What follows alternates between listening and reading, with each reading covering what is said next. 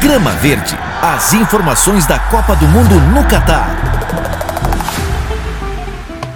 A cidade de Doha, capital do Catar, foi recentemente surpreendida por um período de chuvas raro para a região em tempos de verão, estação neste momento no hemisfério norte. Fortes tempestades causaram uma série de alagamentos da cidade.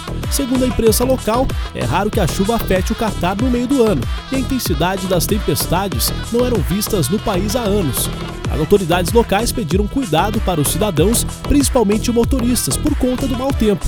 Lembrando que a Copa do Mundo de 2022 ocorre no inverno Qatari, entre novembro e dezembro deste ano.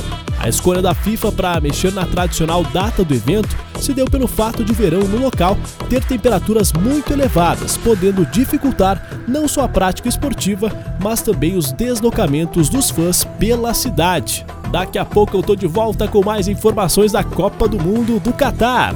Araca Cariba! Grama Verde. As informações da Copa do Mundo no Catar.